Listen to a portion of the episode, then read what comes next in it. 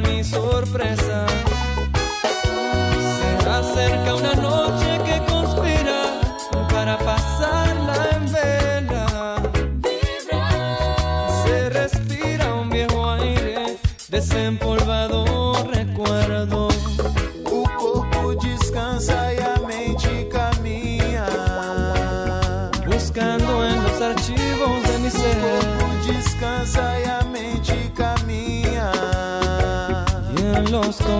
del atardecer.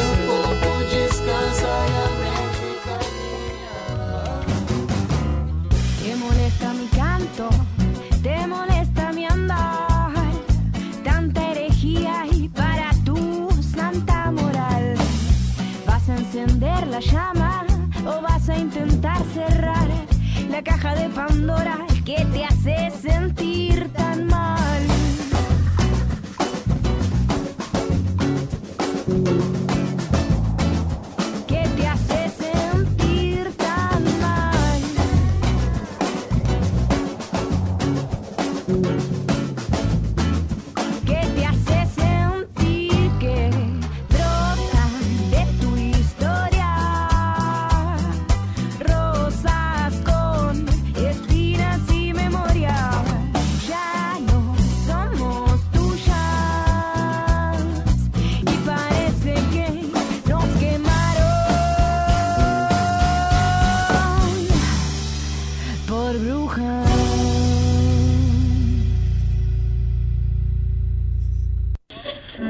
¿Qué pasa con el derecho de las mujeres? que ni una menos también es, si hay una beba adentro, que ni una menos, ¿no? Porque también la están matando. Ninguna de estas, para hablar de la violencia de género, habla de los hombres, siempre se habla de las mujeres. Se vayan al, ¿Por qué muere el hombre 20 años antes que la al mujer? carajo él y todos los empleados de él. Es muy difícil ser heterosexual. Ser heterosexual.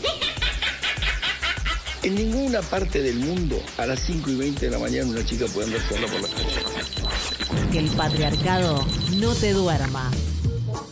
Escucha las brujas y volá todo el día. Nos quemaron por brujas. Séptima temporada.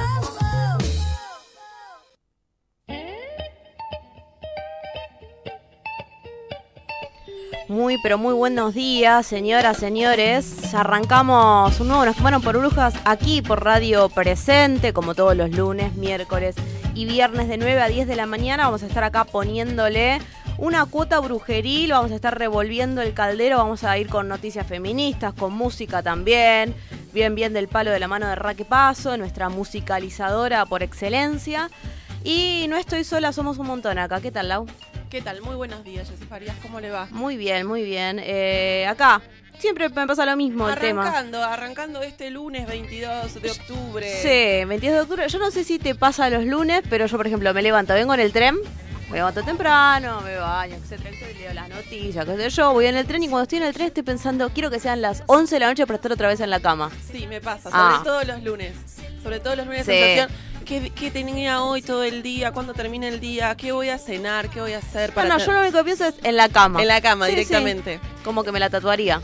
Hacia el cuerpo. Sí, sí. Y es que el lunes está complicado, por eso vamos a tratar de levantar y ponerle toda la energía brujeril a esta mañana, cuando pasaron ya seis minutos de las 9 de la mañana y hay un sol tremendo y una temperatura de 18 grados, empieza a subir la temperatura, se espera una máxima para hoy de 24, así que hay un lindo sol. Sí, y ya está bastante pesadito el asunto, ¿eh? así que andate con una camperita y nada más que eso. Nosotras te lo aconsejamos.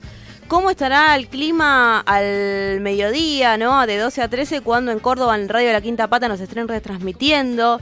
En la ciudad de Buenos Aires, a las 7 de la tarde, Radio Las Musas. ¿Cómo estará la, la ciudad, no? Esa hora cuando ya volvemos la manada del conurbana a nuestras casas después de laburar todo el día.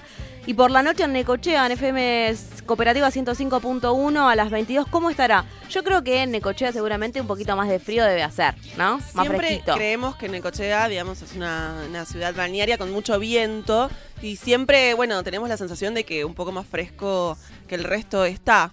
Eh, nos tienen que contar. La Sí. gente de Necochea nos pueden escribir en nuestras redes sociales, arroba NQPB en Twitter, arroba NQPB también en Instagram, en Facebook, nos quemaron por brujas, así que ahí nos pueden contar y si quieren volver a escuchar este programa que está saliendo en vivo en Radio Presente, la voz del ex Olimpo en el barrio de Floresta, pueden escucharnos en Audioboom o en Spotify, también estamos como nos quemaron por brujas.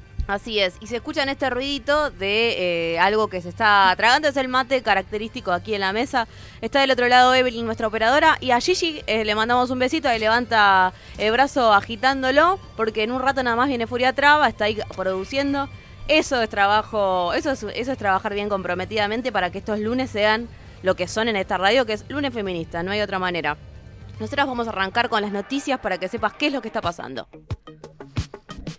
Sí, ayer fue el Día de la Madre, este tradicional festejo. Interesante todo lo que se movió en las redes sociales y también estas, estas críticas a una fecha este, que para salir de lo comercial, pero también entender que maternar se puede maternar de distintas maneras. Las distintas formas de maternar, las distintas eh, maternidades posibles y repitiendo esto de que la maternidad será deseada o no será. Así es. Eh, y ya este, esta, esta idea por distintos eh, grupos y circuitos. A mí me pasó, grupo de WhatsApp del trabajo, feliz día de la madre, para la madre del grupo, para las que no lo son, ojalá que lo sean.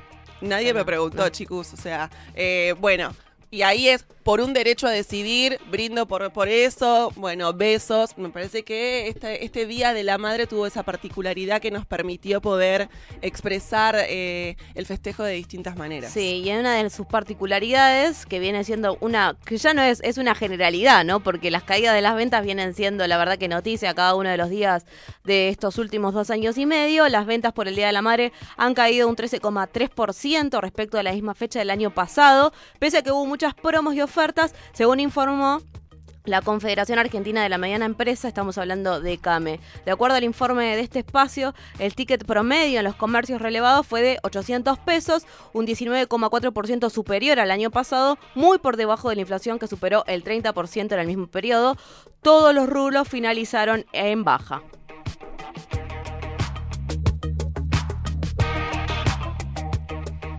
Y finalmente se levantó el paro en Telam. La asamblea de la agencia de noticias resolvió el viernes pasado finalizar la medida de fuerza que llevaron adelante desde el 26 de junio por los 357 despidos. La decisión se debe a las reincorporaciones conseguidas por vía judicial a través de ocho medidas cautelares de 138 trabajadoras y trabajadores de la agencia periodística Telam, con lo que se acumularon ya más de 260 sentencias condenatorias contra los despidos ordenados por Hernán Lombardi. Una vez más, el Juzgado Nacional del Trabajo número 22 consideró ilegal la mecánica aplicada a los 357 despidos dispuestos en Telam por violar el procedimiento establecido para los casos de desvinculaciones masivas y ordenó la reincorporación de otra tanda de trabajadoras y trabajadores en lucha.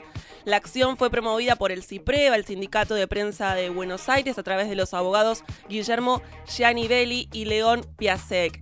Este resultado judicial es una consecuencia directa de los 115 días de paro que las trabajadoras y los trabajadores del TELAM sostienen desde aquel 26 de junio en defensa de una agencia de noticias y publicidad pública no gubernamental plural, y transparente. Desde acá, a las brujas, les mandamos un abrazo enorme, un acompañamiento eh, y celebramos esta noticia para todas las trabajadoras y trabajadores de TELAM.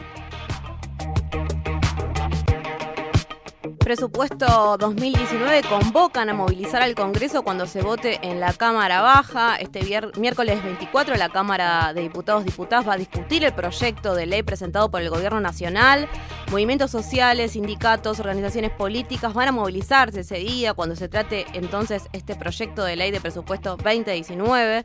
En un comunicado, los diferentes líderes gremiales aseguraron que tienen que evitar que el presupuesto sea aprobado porque sería convalidar el nefasto acuerdo con el Fondo Monetario Internacional y obligar al gobierno a que presente otro que promueva el trabajo, la producción y la soberanía. Ayer pudimos ver una gran movilización este fin de semana, disculpen, en Luján, este, para dar cuenta de qué se está vivenciando por aquellas tierras, pero también es una muestra de lo que está pasando a nivel país.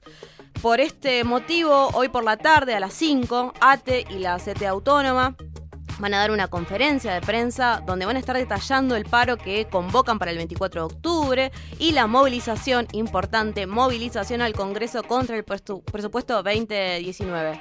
Además, van a contar con presencia de organismos de derechos humanos que van a estar exigiendo el fin de la persecución judicial contra el secretario general de ATE bonaerense, Oscar de Isasi, y el secretario general de ATE de Ensenada, Francisco Venegas. Esto va a ser hoy a las 5 de la tarde en Moreno 2654, que es el hotel de ATE. Unas horas antes, a las 12 del mediodía, en un ratito nada más, habrá un merendazo y ollas populares contra el presupuesto del FMI bajo las consignas abajo el presupuesto del FMI, declaración de la emergencia alimentaria ya y el ajuste lo paramos en las calles.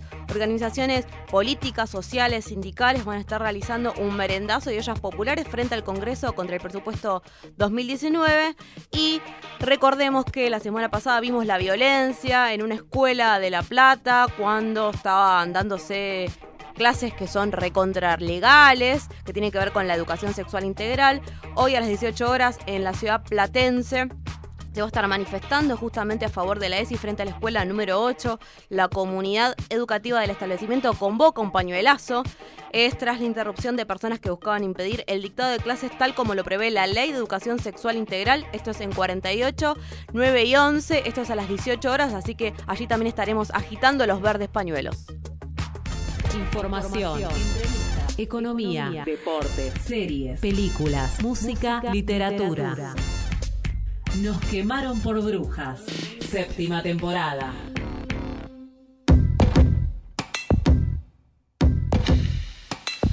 Pasaron 14 minutos de las 9 de la mañana, nosotros seguimos aquí en Nos quemaron por brujas y estamos hablando de presupuesto 2019, pero estamos hablando de una crisis que se agudiza, de una inflación que cada vez está escalando más y más alto, estamos hablando también de recortes, ¿no? Recordemos, un mes y medio atrás el Ministerio de Salud deja de ser tal y lo transforman en secretaría, este, deslegitimando el laburo que vienen haciendo, reduciendo también el trabajo que se viene haciendo desde allí. Eh, hay un achique generalizado.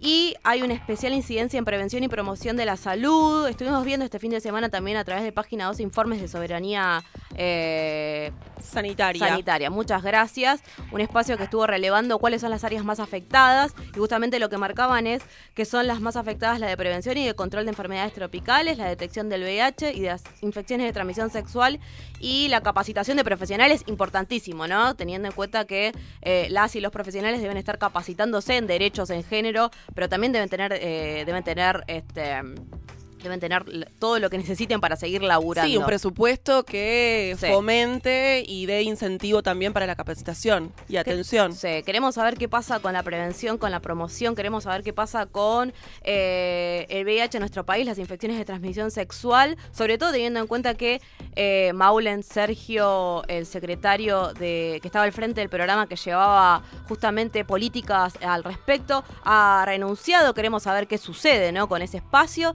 y también teniendo en cuenta que estos recortes no vienen re- denunciándose ahora, este fin de semana, vienen denunciándose desde hace meses, desde hace años, porque eh, esto es lo que, lo que viene, ha venido sucediendo. Y por eso estamos en comunicación con Mariela Basigalupo, integrante de la Fundación Grupo Efecto Positivo. ¿Qué tal, Mariela? Aquí Laura y Jessica, te saludamos.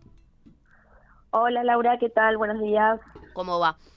Eh, un poco, ¿no? Estábamos haciendo un raconto de lo que está sucediendo en el país. Se observa un recorte al programa de lucha contra SIDA, contra VIH e infecciones de transmisión sexual. Pero ¿nos puedes historizar un poco desde cuándo viene esto, qué es lo que está ocurriendo ahora y cómo afecta a la población, sobre todo? Mira, bueno, nosotros desde la Fundación Grupo Efecto Positivo ya hace varios años que tenemos un observatorio de compras públicas de medicamentos y de acceso a antirretrovirales y medicamentos para, para hepatitis C. Hmm.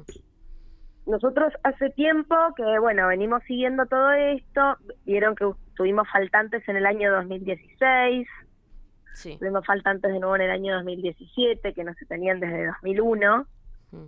Eh, y lo que estamos notando es que, bueno, por un lado hay una, mm, una relación bastante directa entre lo que se gasta en tratamientos y el tipo de cambio, porque, bueno, como se le compra bastante a compañías multinacionales, em, esa relación, digo, los precios se van dolarizando y esa relación existe. Eh, durante 2016 y 2017 el 60% de los medicamentos se compraron a compañías multinacionales. Por otro lado, haciendo el análisis del, presupuesto que se está presentando, eh, nosotros que si bien por supuesto hay un aumento nominal en términos de número, nosotros estamos hablando de un presupuesto 2019 que se está proyectando un dólar de 40 con 10. Sí. Contra el presupuesto vigente que tenemos hoy de 2018, que está en un dólar a 19, vemos que se pierden 43 millones de dólares.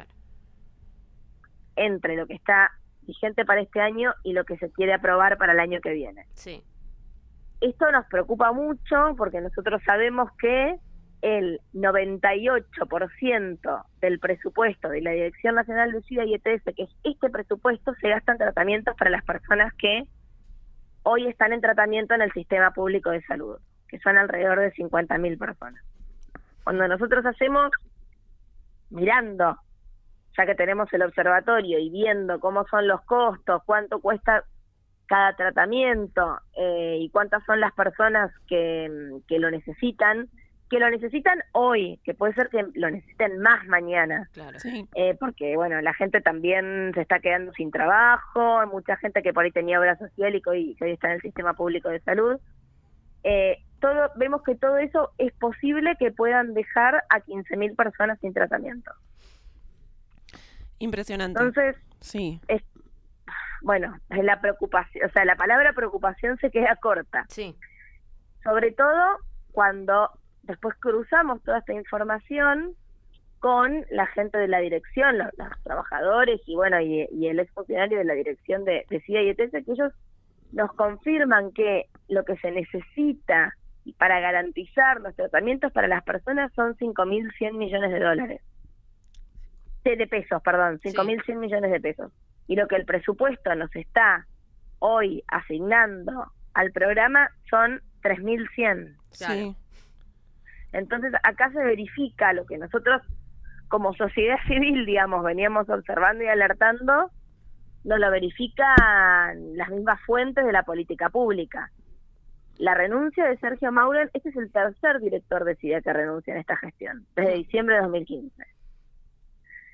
Todos, siempre los motivos son los mismos. Son los faltantes, es la imposibilidad de garantizar eh, la compra de medicamentos para para las personas viviendo con VIH y hepatitis y tuberculosis que hoy están en el marco del sistema público de salud. Mariela, una bueno, una consulta, digamos, frente, frente a este panorama absolutamente, como decís vos, preocupante, nos quedamos cortas, con, con números obviamente que no, que no llegan a cerrar, con casi 15.000 personas que podrían quedar sin tratamiento. ¿Qué está pasando hoy con, con los tratamientos de esas personas? ¿De qué manera están consiguiendo los medicamentos, si los están consiguiendo, cómo, cómo se está desarrollando el día a día frente a este achicamiento. No, hoy por hoy toda, todavía hay cierta cierta asiduidad, hay algunos compañeros que sí por ahí comentan que en algunos lugares les dan para menos días o por ahí a, a veces en lugar de combinaciones de drogas se les dan como pastillas separadas, eso puede estar pasando, pero no estaríamos todavía en una situación de decir que estamos en, faltantes hoy. Lo que pasa es que eh, indefectiblemente eso va a pasar si esto sigue así. Claro. Em, lo que nosotros estamos viendo y movilizándonos, bueno, el, el, la, comunidad y el pueblo del VIH ya sabe cómo funcionan estas cosas, dice, eh, no, no hace falta que, que ir al hospital y directamente ahí no tenerlo. Nosotros ya vamos viendo cómo viene la mano, nos vamos dando cuenta de que nos vamos acercando a eso. Lo que lo que hoy estamos luchando es porque mm, al presupuesto se le asigne los 5.000 los 5.100 millones de pesos que, que sabemos que es lo que se necesita para cubrir los tratamientos. Tuvimos el último mes tres o cuatro veces encadenados en el Congreso, por supuesto que también participamos de la Marcha Federal por la Salud el pasado 4 de octubre. Em, ya nos reunimos con muchos diputados y bueno, de, muchos bloques, pero bueno, la verdad es que sabemos que mucho de esto depende del oficialismo, que son los que son más reticentes a recibirlo, a recibirnos y a tener esta conversación. Así es. Mariela, y respecto de que este miércoles 24 va a estar ahí tratándose eh, la ley de presupuesto, el proyecto de ley, ¿van a estar movilizándose ese día? ¿Hay alguna Por acción? supuesto, Sí. por supuesto. Nosotros estuvimos ya también el, el jueves pasado Sí. que se que se iba a tratar en comisión y al final no se trató. Pero digo, sí, sí, efectivamente el 24 se confirma que, que va a ser la fecha donde donde van a intentar aprobarlo. Por supuesto que vamos a estar ahí. Perfecto.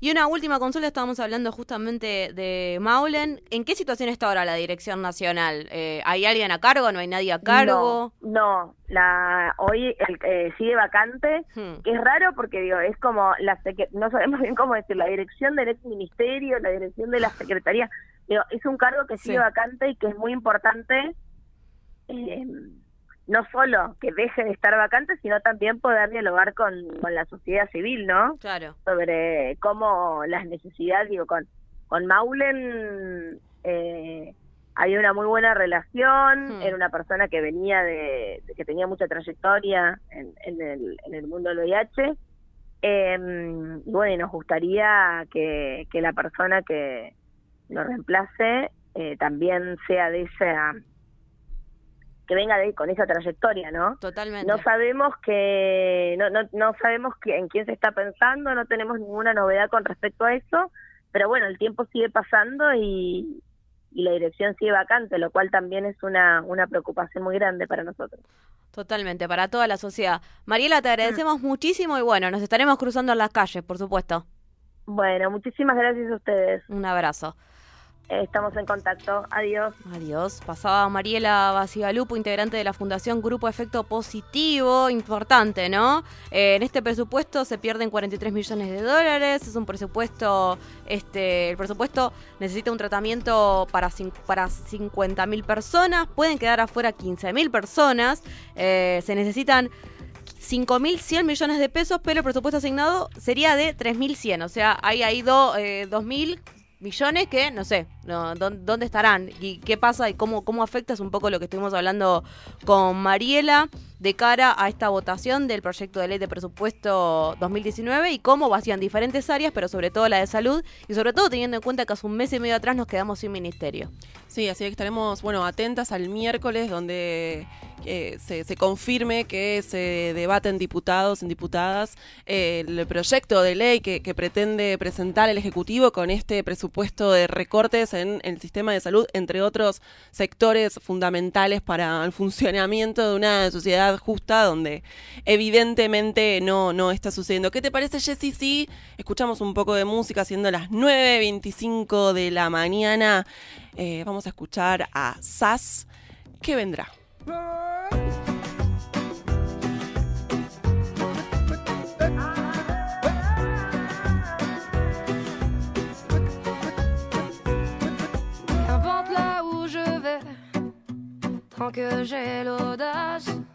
De tenir la main de l'autre pour aimer le temps qui passe. Dans tout ce que je fais, la rage et l'amour s'embrassent. Qu'elle soit mienne ou qu'elle soit vôtre, la vie nous dépasse. Que vendrá, que vendrá. Yo escribo mi camino sin pensar, sin pensar dónde acabará?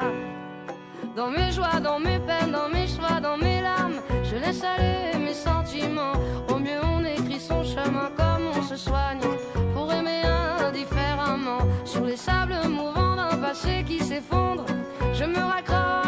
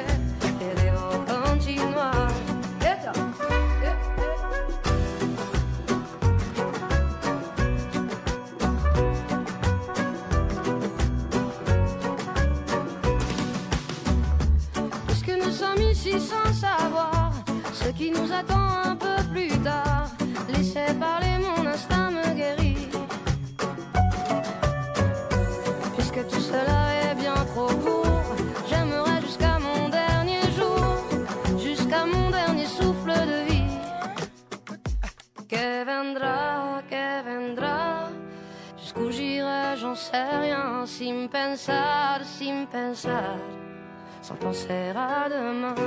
Que vendrá, que vendrá, lo mi camino. Si me pierdo es que ya me he encontrado y sé que debo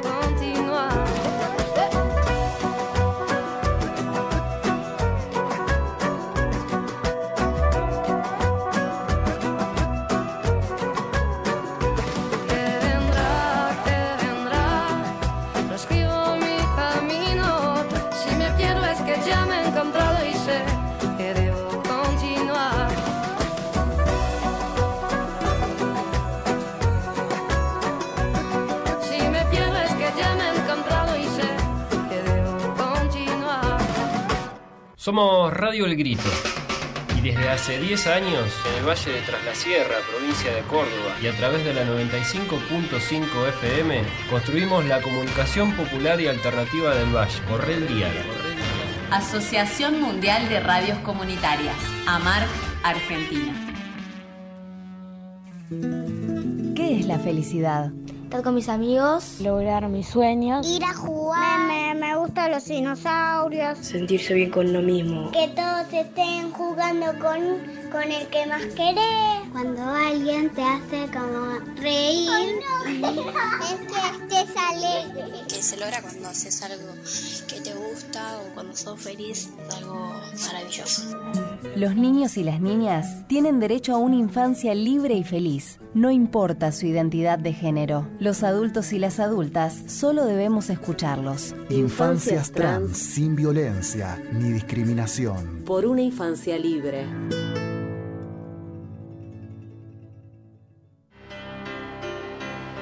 El Frente de Artistas de Borda presenta Sin Reserva. Espectáculo integral. Dirección Alberto Saba. 20 y 27 de octubre. Y 3 y 10 de noviembre. 17 horas. A 34 años de la creación del Frente de Artistas del Borda. A 42 años del golpe cívico-militar religioso. Y a 5 años de la represión de la Policía Metropolitana en el Hospital Borda. Sin reserva. Sin reserva. Sin reserva.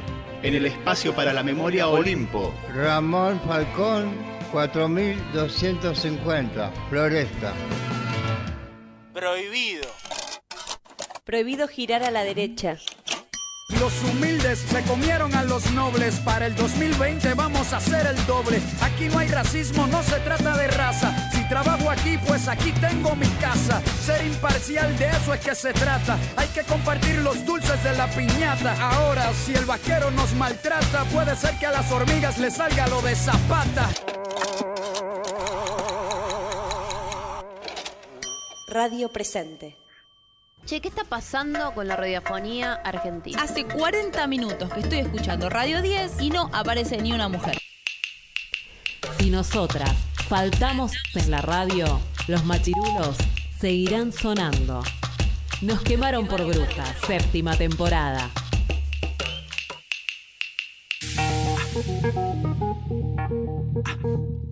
Y seguimos aquí, nos quemaron por brujas 9 y 31 minutos y venimos a hablar de los recortes en salud y nos vamos para una positiva, ¿eh? en la región que viene ahí derechizándose de una manera espeluznante. Eh, por suerte supimos este, estos últimos días que finalmente se aprobó en nuestro país vecino Uruguay la ley integral de personas trans después de una sesión extraordinaria y maratónica que había empezado a las 3 de la tarde del jueves 18 y que duró más de 10 horas. Fue aprobado por 62 votos a favor de un total de 88. Tomá mate. ¿Qué te parece? Tomá mate y más que nunca en Uruguay, ¿no? Totalmente. Donde sí. viene siendo ahí el país donde nos queremos ir a vivir eh, casi todos. Pero bueno, por eso vamos, estamos en comunicación con Alejandra Colette Espine Núñez, directora nacional del colectivo Trans de Uruguay, que hemos hablado con, con, con ella. Hola, muy buenos días, Alejandra. ¿Cómo estás? ¿Nos escuchás? ¿Estás del otro lado? Bueno, hay unos problemas Estamos de comunicación. tratando de que la comunicación salte del charco, ¿viste? Claro. Ya hemos hablado con, eh, con Alejandra eh, hace un mes, un mes y pico, cuando se estaba empezando a tratar, donde se estaba empezando a, a presentar el, el, proyecto con muchas expectativas, eh, donde nos contaba un poco lo que tenía que ver con, con este proyecto de ley innovador, porque eh, tiene que ver con un montón de puntos que hace a la población eh, trans, que tiene que ver con la identidad. Eh, la mayoría de la población trans de Uruguay, es el 62%, no ha realizado el cambio de, de nombre y sexo registral ni ha iniciado un tratamiento, un trámite, aunque cuentan con ese derecho. Una parte importante de esta población no se autopercibe como sujeta de derechos, entonces la, la, la identidad y el derecho a la identidad es muy importante y está también registrada en esta ley, entre otros muchos puntos de los cuales queremos hablar con, con Alejandra Colet. ¿Estás ahí en comunicación? ¿Nos escuchas? No estamos teniendo suerte y eso que estamos queriendo celebrar este notición porque recordemos, ¿no? Este justamente la ley, esta ley integral tenía que aprobarse antes del 27 de octubre, ya que a partir de ese día solo restará iba a restar un año hasta las próximas elecciones. Estuvo cajoneada, ¿cómo cuesta, no? Que los diputados estén laburando sobre estas temáticas, sin embargo se pudo y se retomó a mediados de agosto y por eso habíamos hablado con Alejandra un poco de qué era cómo, cómo estaba sucediendo todo. Vamos a ver, vamos a preguntar por tercera vez, porque A la ver. tercera es la vencida, ¿será así? Si tenemos suerte. Alejandra, ¿nos estás escuchando? Hola, hola, hola. Qué Sí, bueno, eh, la tercera era la vencida, Siempre, teníamos razón. siempre sucede eso. Este, la primera consulta, primero abrazarte desde acá, felicitarla, seguir felicitando a todo el colectivo. Es un logro que lo sentimos también aquí con mucho, pero mucho mucha alegría porque bueno, vemos, ¿no? que como decíamos la derecha avanza, pero sin embargo estas estas noticias no hacen más que alegrarnos y dar cuenta de que la movilización y la organización popular es la respuesta para para darle a la derecha. Totalmente de acuerdo, eso es lo que yo digo, el movimiento social es el es la respuesta para bueno para contrarrestar la derecha, Sí. las religiones Hmm. estas que lucran tanto, eh, para contrarrestar a los políticos este más duros, eh, son los movimientos sociales. No hay caso los movimientos sociales son los que cambian el mundo, así que bueno, tenemos que aferrarnos a eso. Así es. Y la consulta que queremos hacerte es que nos ayudes a reconstruir un poco esta historia, cómo se llega a la semana pasada finalmente a aprobarse la ley integral de personas trans, cómo fue este proceso y qué se espera de aquí en adelante, ¿no? Porque esto es un, una- un logro más en el movimiento, pero seguimos avanzando Ah, porque claro. queremos más derechos. Claro, claro, claro. claro. Bueno, mira, el proceso fue eh, proceso de construcción de la ley, este mm, viene de por allá como del 2014, nosotras, este, yo personalmente y otras compañeras, este, mm, eh, a ver, una abogada eh, que hoy es la, la, la, la directora de la Fiscalía de la Nación, este, hizo una una investigación sobre derecho comparado, ¿no? Una investigación sobre derecho comparado en tema de leyes para personas trans, comparando Uruguay, Argentina, eh, España y no me acuerdo qué otro país. Esa investigación nos regaló muy amablemente esa investigación sin ningún compromiso de nada y nosotros empezamos a bueno ver cuáles eran los puntos. Empezamos a recorrer el país a ver cuáles eran las necesidades. Posteriormente a esto se forma el Consejo Nacional de Diversidad el del Poder Ejecutivo por decreto del presidente de la República, donde participan todas representantes de todo el Ejecutivo, de la educación, de planeamiento y presupuesto, este, y eh, de la sociedad civil. Ahí, eh, bueno, se plantea el hecho de, esta ley y se empieza a construir esta ley. Eh, el 17 de mayo del año pasado presentamos esta ley este, en presidencia y ahí ingresó a, a población y desarrollo de, del Senado. Ahí, bueno, empezaron a discutir y bueno, vino toda esta ola de que juntaron firmas para que la ley no se hiciera, mm, de las manifestaciones frente al Palacio Legislativo, de este, bueno, de tergiversación de información, de creo toda una cantidad de cosas. que hicieron que la ley se fuera como atrasando y que querían reformarla, que no sé qué, no sé cuánto, pa, pa, pa, pa, pa. Cuestión que eh, en agosto este, era inminente que Población y Desarrollo votara la ley. Bueno, eh, la- al final no fue ahí porque, bueno, entró la ley de presupuesto y eso fue importante para un país, viste que el capitalismo es bravísimo. Este, hola, ¿me están escuchando? Sí, perfectamente. Bueno, y al final, principios de octubre, retoma la ley Población y Desarrollo, la vota, eh, algunos artículos lo votan en conjunto, los tres partidos representados allí, la izquierda, el centro y la derecha, o sea, Frente Amplio, blancos y colorados, este, y, mm, y va al Senado. El martes de la semana pasada se debatió en el Senado y se votó, eh, salió positiva por eh, por un voto más. Claro. Justa, ahí. Ah, es claro. O sea, la votaron en, bloque los senadores del Frente Amplio y un senador este del partido un partido nuevo que hay ahora que es el Partido Independiente. Buah. Mm. Ahí salió con un votito más y ahí fue a a diputados y lo raro fue en diputados, yo hablaba con mi lideresa política, que es la senadora Constanza Moreira, con quien yo milito políticamente, y, y me decía, lo que pasa es que tuvieron miedo porque se llenaron las barras, este, sintieron la presión.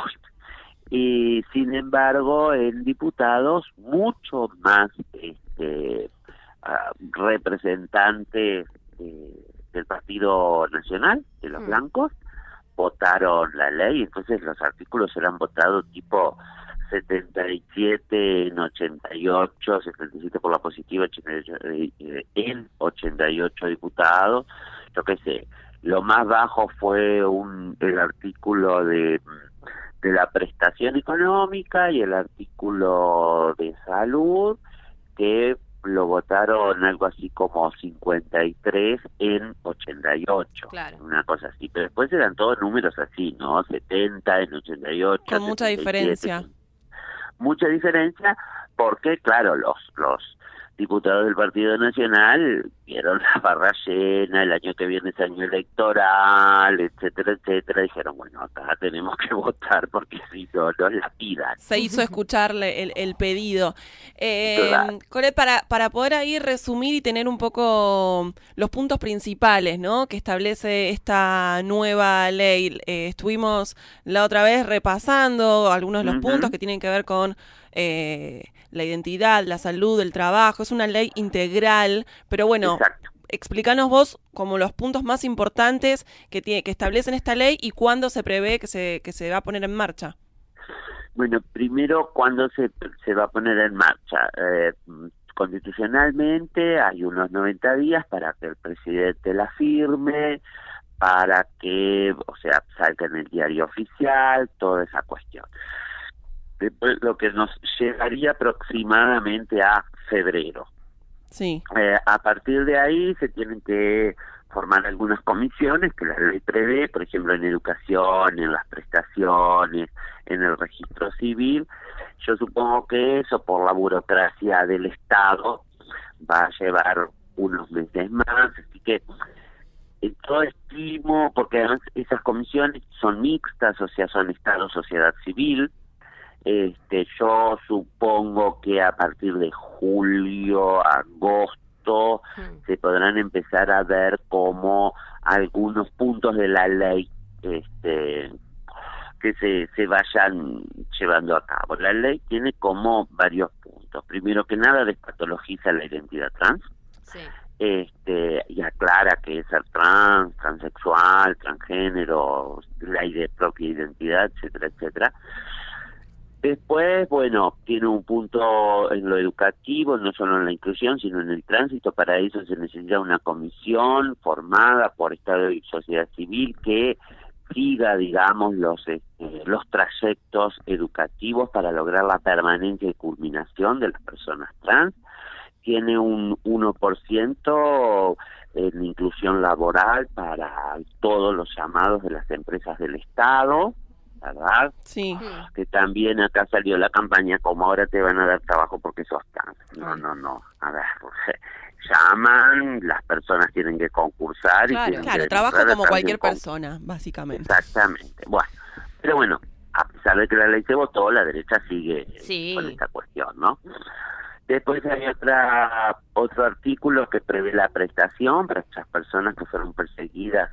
Este, mm, creo que ustedes están en, en, campaña por una ley de reparación. sí, reconozco. también, bueno, lo mismo este, por, por persecución durante la dictadura y en nuestro Hmm. caso en primeros gobiernos democráticos, que también necesita una comisión mixta. Claro.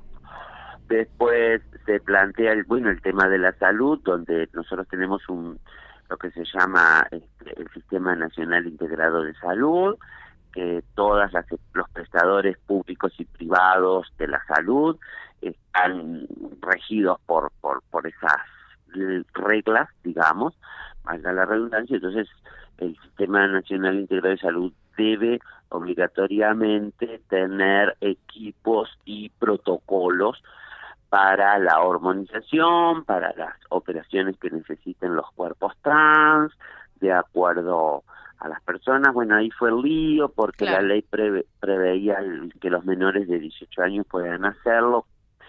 Eh, en el caso que no tuvieran consentimiento de sus representantes legales, bueno, a través de un juez, donde pedirían este, el permiso a través del juez, bueno, ahí fue el lío. Entonces quedó como que los menores de 18 años se negoció que los menores de 18 años solo podían este, hacerse operaciones eh, solamente con eh, el permiso de sus representantes legales. Mm. Bueno, fue una tranza que hubo que hacer. Claro. Ese fue el artículo 17, ¿no? El que tenía más Exacto, controversia. Exacto, exacto, sí, lo mismo que el cambio de nombre y sexo registral, que nosotros acá estaba judicializado. Bueno, ahora la ley reforma la 18.620 y queda simplemente como un acto administrativo, ¿no? Este, ahí también da la posibilidad a menores, pero, pero también se, se, se negoció que, bueno, que los menores tuvieran la, el permiso de sus representantes legales. Bueno, son esas negociaciones que Claro. que hacer, ¿no? Sí, sí, acá en Sí. nuestro país, al reformarse el Código Civil y Comercial, los pibes y las pibas tienen o tienen este se tiene en cuenta el interés superior del niño, se tiene en cuenta también la progresión de derechos y justamente se sale de un paradigma de tutelar en donde los pibes y las pibas aquí tienen por ahí otro acceso, pero también tienen que ver con otras discusiones, ¿no? Que se fueron Exacto. dando y me llama la atención, en realidad no me llama, pero bueno, para decirlo de alguna manera, justamente en salud, también acá, una vez que se había aprobado la ley de identidad, tardó en ponerse en funcionamiento, en reglamentarse el artículo 11 que hablaba de la salud, cómo cuesta, ¿no? Todavía entender como un derecho humano para la población trans esta cuestión tanto a los diputados y a las diputadas. Sí, y cómo cuesta entender que en la salud trans Hmm. tiene, tiene elementos específicos y tiene que ver con la integralidad de la salud, ¿no? Tiene que ver, a ver, no solo con, con lo físico, sino que tiene que ver con lo mental, con lo emocional, por la cantidad de procesos, expulsiones, rechazos y discriminaciones que recibimos y que además en una sociedad tan machista no es fácil salir a la calle y decir, a ver, soy trans y, y, y me asumo como tal. Es un proceso que lleva un proceso, todas las personas que, todas las personas trans pasamos por ese proceso, ¿no?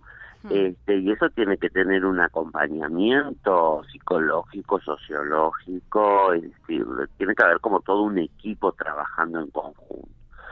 Pero bueno, cuesta, eso cuesta, Cuesta. entender y bueno, y, y ese famoso discurso, ¿no? De la patria potestad y que los padres queremos lo mejor para los hijos y en realidad están ejerciendo una violencia espantosa Sí. este porque lo mejor para los hijos es obligarlo a hacer lo que los padres quieren que haga. Claro, sí, ¿no? sí, sí, sí. Ese discurso espantoso. La propia decisión. Te, mm, Te agradecemos mucho esta comunicación, la verdad que estamos muy contentas, alegres y, y felices de que se haya, eh, bueno, de que haya salido esta ley en Uruguay y, y que reconozca y establezca todos estos puntos que, que nos estabas contando. Vamos a seguir seguro en comunicación, siguiendo de cerca eh, donde finalmente, digamos, se ponga en marcha y todo ese proceso para poder eh, reglamentarla. Te mandamos un abrazo muy grande a todas las brujas desde acá, desde Argentina, y un saludo también para todas las compañeras allá en Uruguay. Muchas gracias, brujas divinas. Muchas gracias. Un besote inmenso. Pasó por las brujas Alejandra Colette Espine Núñez, directora nacional del colectivo Trans de Uruguay.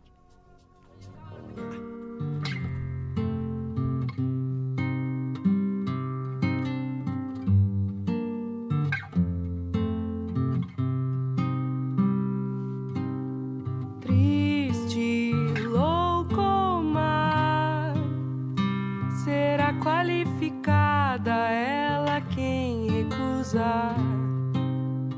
Segue receita tal, a receita cultural do marido da família. Cuida, cuida da rotina. Só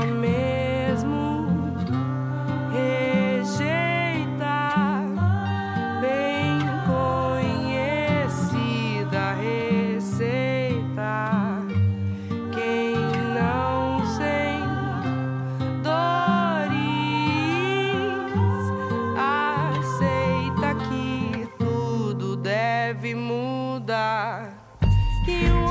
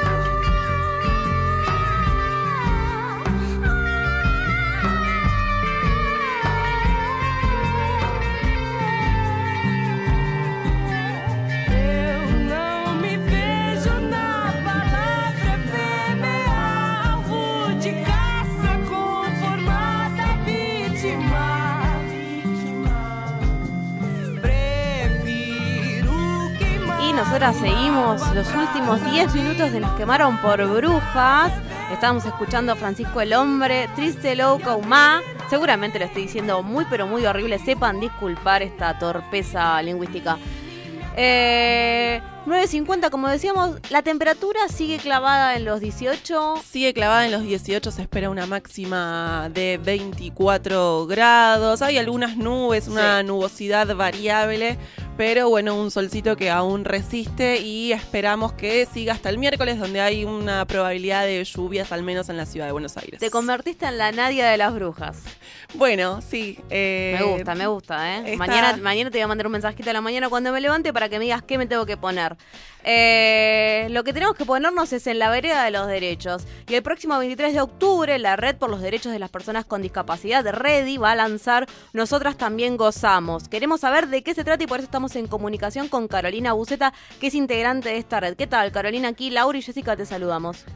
Hola, buen día, chicas, ¿cómo están? Muy bien, aquí venimos de hablar un poco de salud respecto de VIH, SIDA, los recortes, una mala noticia. Después volvimos, nos fuimos por Uruguay, ahí a tener una buena con la sanción de la ley integral de personas trans. Y ahora queremos saber de qué se trata justamente esta, esta campaña. Nosotras también gozamos, que también habla de derechos y es fundamental. Bueno, sí, les cuento. La campaña consta un poco en visibilizar los derechos sexuales y reproductivos de las mujeres con discapacidad. Y bueno, la- el objetivo de la campaña en realidad es contar nuestra realidad, cuáles son nuestros obstáculos, cuáles son nuestras necesidades, cuáles son nuestros derechos, porque bueno, normalmente es una temática que, que no se cruza, que no se toca, que no se trabaja porque estamos bastante infantilizadas las mujeres con discapacidad, por lo Sí. cual se cree o bueno que no ejercemos nuestra sexualidad o que es descontrolada, eh, los profesionales no saben cómo cómo trabajarla, cómo acompañar y bueno, los familiares por supuesto la mayoría la niegan, ¿no? Claro. Sí. Eh, Carolina, estabas hablando ¿no? un poco de los obstáculos. ¿Cuáles son las barreras que impone el sistema de salud respecto de los derechos sexuales y reproductivos? Como para ir a los, a los ejemplos más claros para, para que quede en evidencia, ¿no? Cómo está trabándose desde ahí algo fundamental.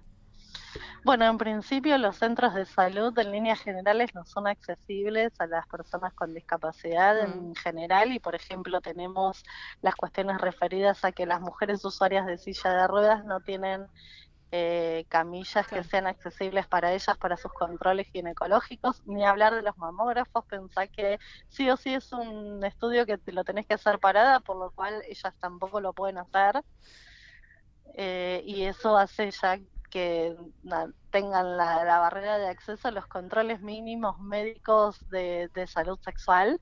Después tenemos las mujeres sordas que les cuesta mucho eh, conseguir intérpretes para que puedan acompañarlas a, los controles médicos ginecológicos, porque la gran mayoría, te diría el 99,9% de los profesionales no conocen las lenguas de señas y tampoco saben ni siquiera bajar a, a palabras simples y sencillas las indicaciones o contarles cómo son los tratamientos o los estudios de rutina que deben hacer, por lo cual hay un número enorme de mujeres sordas que no pasan por los controles mínimos anuales de, de cualquier mujer, Claro. ¿no? Em, y bueno, barre- barreras actitudinales que tienen que ver con que muchas veces los profesionales no te hacen las, ni siquiera las preguntas de rutina porque creen que no sos sexualmente activa. Así es. La campaña va a consistir en difusión de flyers eh, en las redes con mitos, derechos, eh, violaciones más frecuentes que sufren, que se sufren, ¿no? Y también tiene el objetivo de difundir más en la página discapacidad y derechos sexuales.org.ar. Eh, ahí pudimos ver a través de información que nos estuvieron acercando desde Reddit que justamente todos los materiales fueron laburados en base a encuestas que fueron haciendo. ¿Alguno de los datos que nos puedas aportar sobre estas encuestas que se hicieron, de qué estuvieron hablando, cuáles eran las, las respuestas más habituales. Las respuestas más habituales es que las mujeres nos cuentan que, bueno, que van a los centros de salud, pero no, los- no los recomiendan porque no son accesibles, Claro. que cuando van realmente lo que les exige es un muchísimo esfuerzo o para llegar o para entenderse con la o el profesional o, bueno, eh, estas cuestiones que tienen que ver con mm, que no haya una atención respetuosa de los derechos de los pacientes. Bueno, entonces, para, para repetir el lanzamiento de esta campaña, nosotras también gozamos. Se va a realizar mañana, 23 de octubre, a las 18.45 en la Facultad de Ciencias Sociales de la Universidad de Buenos Aires, ahí en Constitución, en la calle Santiago del Estero 1029, ¿no? En el marco de una clase abierta, Derechos Sexuales y Reproductivos de las Mujeres con Discapacidad, conocerlos para disfrutarlos con autonomía. Quedamos, queda hecha la, la invitación para esta campaña de visibilización y, y- y acceso a los derechos para romper mitos y, y tener más conocimiento e información. Sí, vamos a hablar un poquito de estas temáticas, de la situación de ILE, de educación sexual integral, de mujeres y discapacidad y los derechos sexuales y reproductivos y vamos a dar también un poquito de espacio al debate, a dudas y bueno, a todo lo que se pueda generar en torno a este tema para seguir vis- visibilizando la temática. Así que las esperamos. Allí nos veremos. Muchísimas gracias. Gracias a ustedes por el espacio. Un abrazo. Un Pasaba abrazo. aquí Carolina Buceta, integrante de la Red por los Derechos de Personas con Discapacidad, Ready, contándonos acerca de Nosotras también gozamos. Y esa musiquita indica que nos estamos despidiendo ya del aire brujeril. Tuvimos un programa recontracargado. No pensábamos, vamos a hacer, vamos a contar la verdad, Bueno, no la trastienda. claro. Pensamos que no iba a entrar toda la información que teníamos y sin embargo este, ha entrado todo y sobre todo nuestro compromiso a seguir abordando las temáticas porque queremos saber qué sigue sucediendo, ¿no? Eh, por supuesto, después de- del miércoles, ¿qué sucederá entonces con los recortes a la salud? ¿Se podrán frenar?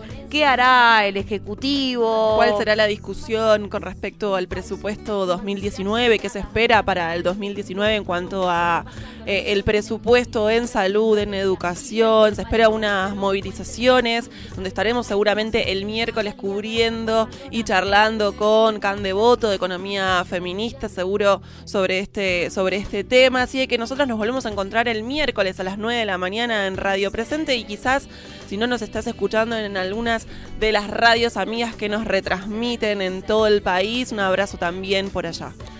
Así es, querida Laura, nosotras nos despedimos a las 9 y 58 para dejar el aire a Furia Traba. Ya están preparadas las compañeras de Furia Traba del otro lado del estudio, ahí tomando unos mates, terminando de producir y también las compañeras de escuchando nuestras voces de 10 a 11, Furia Traba Noticias de 11 a 12, escuchando nuestras voces, así de que hasta el mediodía tenés programación feminista aquí en Radio Presente. Así que quédate acá, quédate enganchada a Radio Presente, nosotras nos reencontramos el miércoles a las 9 de la mañana, adiós. Se dice de mí, mi